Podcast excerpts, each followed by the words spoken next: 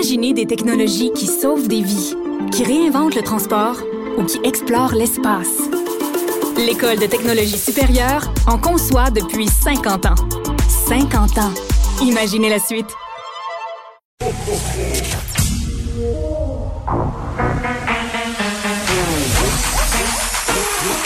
Elle a une opinion sur tous les sujets.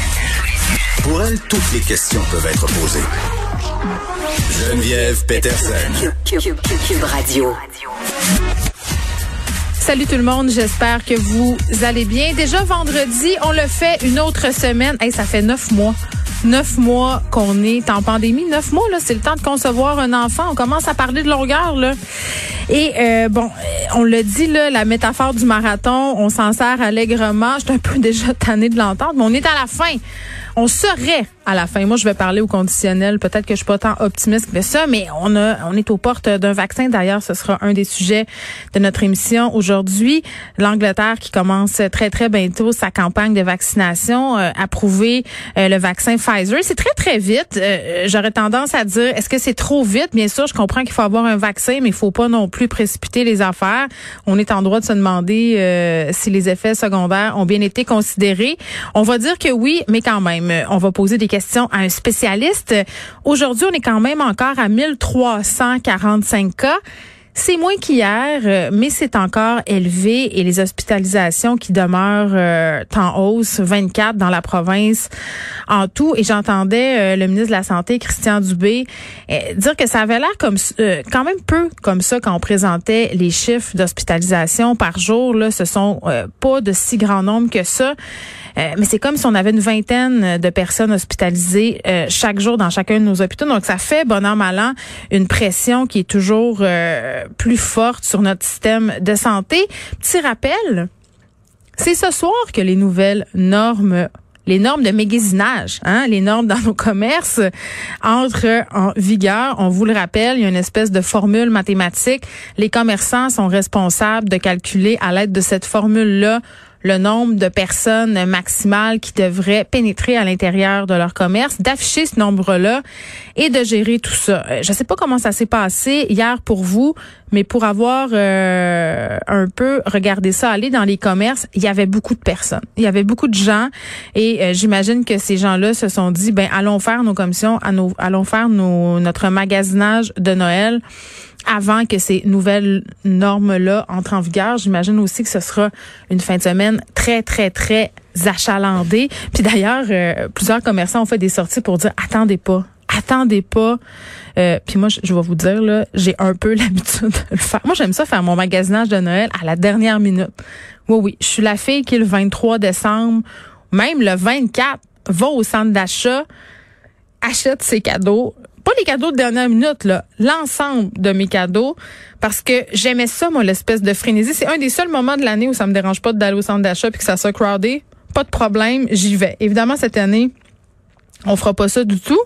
Euh, puis on va essayer de faire nos achats en ligne et souhaiter se croiser les doigts pour que ça arrive avant le 25 décembre parce que si Noël n'a pas été annulé, hein, je pense qu'il faut le préciser, c'est pas Noël qu'on a annulé, ce sont les parties de Noël. La magie de Noël, elle, n'est pas annulée, les cadeaux ne sont pas annulés et c'est possible si on a des enfants de continuer tout ça. Moi, les lutins sont arrivés chez nous, on a fait une maison en pain d'épices, on va faire l'arbre de Noël. Euh, donc c'est possible de continuer à faire tout ça. Puis vraiment là, je vais en parler avec une psychologue tantôt, j'ai l'impression que ce sont les adultes. Ce sont les adultes, c'est nous qui avons le plus de difficultés, je pense, avec la décision du gouvernement parce que, très honnêtement, moi, quand j'en ai parlé à mes enfants hier, on a fait une espèce de petite mise à jour parce que ça planait depuis déjà euh, quelques temps cette possibilité de ne pas se rendre euh, dans notre famille, nous, pour fêter euh, avec nos proches. Mais ils ont quand même assez bien pris ça. Même ma fille ado là, de 14 ans, elle comprenait Très bien. Donc vraiment, on, verra comment on peut passer au travers de tout ça, les effets sur la santé mentale. On va essayer de se donner des trucs aussi comment on parle avec nos ados justement, puis comment on essaye de pas justement sombrer dans une espèce de marasme. Et là, quand même, il faut rappeler 92% du Québec est en zone rouge en ce moment, mais il y a encore des endroits. Il y a encore des endroits au Québec où il sera possible de célébrer en petit comité. Mais attention quand même, il y a des maires qui ont fait des sorties pour dire il faudra rester prudent, la situation est fragile Et il demande aux visiteurs, évidemment, des autres régions de peut-être euh, rester à la maison, faire preuve d'une grande prudence si jamais ils doivent euh, se déplacer. On s'en va tout de suite parler au maire de Rimouski, Marc Parent. Euh, Rimouski, qui, je le rappelle, est en zone orange. Monsieur Parent, bonjour. bonjour, Mme Peterson. Bon, là, le Bas-Saint-Laurent, quand même, qui devra s'assurer de ne pas passer en zone rouge d'ici Noël pour avoir droit au rassemblement. Vous avez peur, là, un peu de changer de couleur, Monsieur Parent? Ah, ben, je vous cacherai pas, là, j'ai, on voit vraiment la tendance des derniers jours, là, puis euh, je serais pas du tout surpris que très rapidement, là, le, pourcentage de 92% augmente euh, parce que la, situation sur le territoire, entre autres de, de Rimouski, le Grand Rimouski, là, on, est à peu près à une moyenne de 30 euh, à 40 cas du 100 000 habitants depuis 3-4 jours. Là. Fait que, selon moi, c'est juste une question de temps avant que la santé publique euh, fasse basculer euh, le territoire de Rimouski au rouge. Parce que là, en zone orange, euh, et corrigez-moi si je me trompe, Monsieur Parent, ce qui est permis, ce sont les rassemblements de six personnes, c'est ça?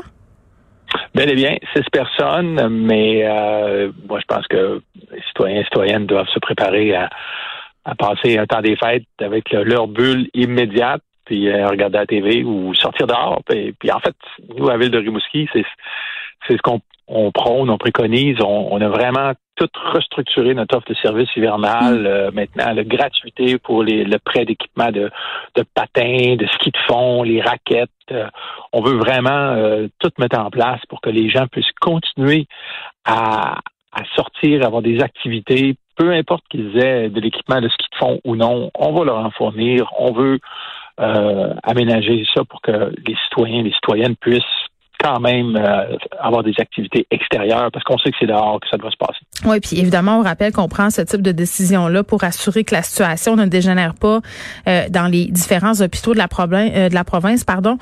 Là, Monsieur Parent, comment ça se passe chez vous du côté de vos hôpitaux? En fait, on, est euh, on est bien à ce niveau-là. La réalité est différente euh, par rapport à la euh, nous sur le territoire de, Rimouski, donc c'est une, agglomération de 55 000 personnes. Mm-hmm. pas vraiment de cas dans des CHSLD ou quoi que ce soit. C'est vraiment des cas dans la population active, donc qui sont généralement plus jeunes, les conséquences moins importantes. L'information qu'on a, c'est qu'au niveau hospitalier, la capacité est encore là. Mais toutefois, euh, le nombre de cas est extrêmement préoccupant et mm. puis, bien entendu, c'est plus difficile de limiter euh, les, les, éclosions lorsqu'il y a une quinzaine, une vingtaine de, foyers d'éclosion. Oui, je comprends. un seul endroit où il y a plusieurs cas. Mais en ce sens-là, est-ce que vous sentez, euh, Monsieur Parent, que vous avez la collaboration de votre population? Oui, ben tantôt, je m'entretenais, par exemple, avec euh, le responsable du, complexe sportif Desjardins, là, mm complexe de piscine et de, de patinoire. Et plusieurs équipes de hockey amateurs, par exemple, ont décidé de leur propre chef. De, de, cesser d'aller à leurs activités. Euh, donc moi, je trouve, je reconnais ce mouvement-là. -là, c'est un, un, mouvement de solidarité de la part de ces gens-là qui se disent, oh, on est peut-être mieux de faire un effort pour encore une fois maximiser les chances de limiter la progression. On ne participera pas à ces événements-là. Et puis, euh, moi, je pense qu'on doit féliciter ces gens-là d'avoir pris cette, démarche-là.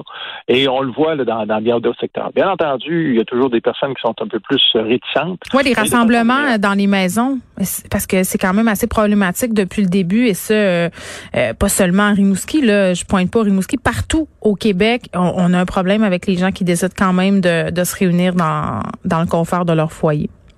Oui, tout à fait, mais il y a quand même la réalité actuelle où les rencontres jusqu'à six personnes sont permises. Ouais, c'est ça. Mais clairement, si euh, prenons pour acquis, par exemple, que la santé publique annonce euh, qu'aujourd'hui euh, la région tourne au rouge, ben à ce moment-là, là, ça ne sera plus possible. Et moi, j'ai bon espoir que les gens vont mm vont coopérer parce qu'on est tous conscients que la situation actuelle est extrêmement difficile pour tout le monde. Euh, le mois de novembre, euh, c'était un peu catastrophique aussi au niveau, par exemple, des, gens qui ont décidé de s'enlever la vie. Euh, il y a plusieurs citoyens citoyennes de Rimouski qui ont été euh, touchés directement ou indirectement par euh, des gens qui sont suicidés au mois de novembre. il y a de la détresse psychologique. C'est important pour ces gens-là qui se sentent en détresse psychologique d'en parler, en parler avec leurs amis, en parler avec leur famille, appeler la ligne d'aide au suicide. Un 876 appel. Oui, c'est des, gestes qui sont irrévocables et qui laissent à tout jamais des traces dans les personnes qui restent derrière. Oui, Monsieur Parent, est-ce que vous êtes encore là? Oui, je suis OK, je vous entendais plus. Euh, en terminant, là, est-ce qu'est-ce que vous dites aux gens qui ont des résidences secondaires par chez vous? Est-ce que vous leur demandez de ne pas venir? Ben, moi, ce que je demande, bien entendu, c'est de respecter les règles de la santé publique. Euh, tout le monde les connaît. Respectons les règles. Et puis, je pense que de cette façon-là, ça va bien aller. Fait que si, mettons, moi, j'habite en zone rouge et que j'ai une résidence secondaire à Rimouski, je peux y aller en autant que j'aille pas dans les commerces euh, de la région. C'est ce que je comprends? Ben, on se souvient que la, la couleur dans laquelle vous résidez vous suit partout. Donc, euh, si vous êtes dans la région de Montréal, en zone rouge, et vous décidez d'aller dans une, région d'une autre couleur, vous devez vous comporter de la façon que la zone rouge euh, s'applique euh, normalement. Très bien, Marc Parent, qui est le maire de Rimouski. On se déplace maintenant du côté de Bécomo. On parle avec Yves Montigny. Monsieur Montigny, bonjour. Oui, bonjour, bon après-midi. Monsieur Montigny, qui est le maire euh, de Bécomo, merci d'être là. Euh, bon, euh, comment a été pris la nouvelle de l'annulation des rassemblements de Noël à Bécomo, qui est toujours en zone jaune, là, par ailleurs? Oui, on est chanceux ici à Bécomo. Vous savez, on a eu une petite éclosion là, il y a à peu près une dizaine de jours.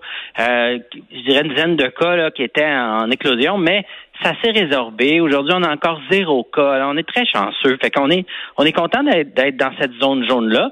Ça nous permet d'avoir quand même quelques rassemblements avec 10 personnes. Nos restaurants sont ouverts. Les jeunes peuvent faire leur activité sportive. Alors, on est content. Bon, je suis jalouse. est. J'aimerais être une habitante de Bécomo en ce moment. Bon, on se parle de cette situation-là qui a quand même l'air euh, évidemment mieux que certaines autres régions. 92% du Québec qui est en zone rouge. Chez vous, restaurant toujours ouvert. Mais êtes-vous quand même sur le qui-vive? Parce qu'on sait tout ça, c'est fragile. Oui, oui, vous avez raison. D'ailleurs, la santé publique, il y a pas plus tard que ce matin, hmm. vers 11 heures, faisait un point de presse pour donner, je dirais, des indications aux citoyens. Parce que vous savez, ici, il n'y a pas d'université pour l'instant qui, euh, qui, qui offre, une offre régulière. Donc, nos étudiants euh, qui veulent se donner une formation universitaire, presque en grande totalité, quittent la région pour aller étudier à l'extérieur. Alors, ils vont revenir, ces gens-là, pour la période des fêtes, probablement alors il, risque d'y avoir des déplacements interrégionaux. Et on sait que les personnes en zone rouge, ben les contraintes de la zone rouge vont les suivre. Fait qu'il faut, euh, mon collègue le disait précédemment, alors il faut être conscient de ça, hmm. puis il faut rappeler ces consignes-là. Puis euh, la santé publique demandait aux gens qui viennent en territoire de Bécomo, de, la, Côte-Nord, de préserver un 14 jours de d'isolement. Ben oui, parce que vous êtes collé euh, sur le Saguenay, là, c'est une région quand même où il y a beaucoup de cas en ce moment. Puis je le sais qu'il y a beaucoup de gens euh, pendant le temps de Noël qui font du va-et-vient parce que on a des, on a de la famille sur la côte nord ou vice versa. Euh, Qu'est-ce que vous demandez à votre population par rapport à tout ça? Ben, il faut être très, très prudent. Vous savez, la plupart des cas qu'on a eu dans les éclosions ici sur le territoire, c'est des gens de Bécomo, des gens d'ici qui, qui allaient à l'extérieur, et qui faisaient, par exemple, certains achats ou certaines choses, puis ils visitaient des personnes chères à l'extérieur.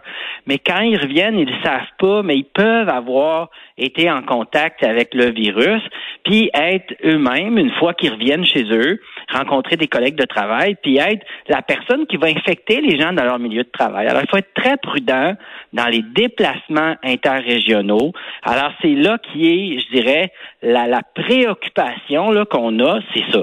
C'est pas juste les personnes qui viennent de l'extérieur, de Montréal, de Québec, de Saguenay.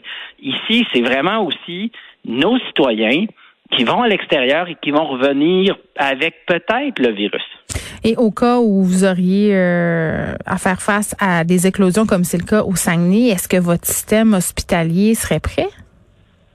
Ben, en fait, il y a plusieurs choses importantes, puis vous faites bien de poser la question on, a on a de l'appui, vous savez, de d'autres régions du Québec. Par exemple, nous ici à Bécomo, s'il y avait des gens qui devaient être hospitalisés, ils mhm. sont amenés à l'extérieur. On a un aéroport donc régional qui va amener euh, le voyagement des personnes qui ont besoin de soins immédiatement vers d'autres régions. Fait qu'on a, je dirais, le, le CIS de la Côte-Nord a mis en place un bon plan, un plan qui, euh, qui prévoit plusieurs options possibles, dont notamment le transport euh, de personnes infectées qui ont besoin de soins puis qui doivent être euh, déplacées dans une autre région. Mais aussi, euh, je dirais, on a prévu ici la ville de Bécomo, avec le CIS, un nouveau centre possible d'ouverture pour du dépistage, si on avait du dépistage massif à mm. faire. Là. Alors, on a acheté une caserne de pompiers, puis elle n'est pas prête encore pour opérer comme caserne, mais elle a été euh, mise à la disposition du CIS pour du dépistage possible. Hmm. Bon, ben on va vous souhaiter euh, d'excellentes fêtes. Fêtez pour nous autres, Monsieur Montigny, à Bécomo, oui. parce que nous, bon, on va falloir se tenir tranquille. Bon, joyeuses fêtes, Yves On est très chanceux. Merci. Ben continuez. Euh, j'espère que vous allez continuer à être chanceux. Yves Montigny, merci. Yves Montigny, qui est le maire de Bécomo.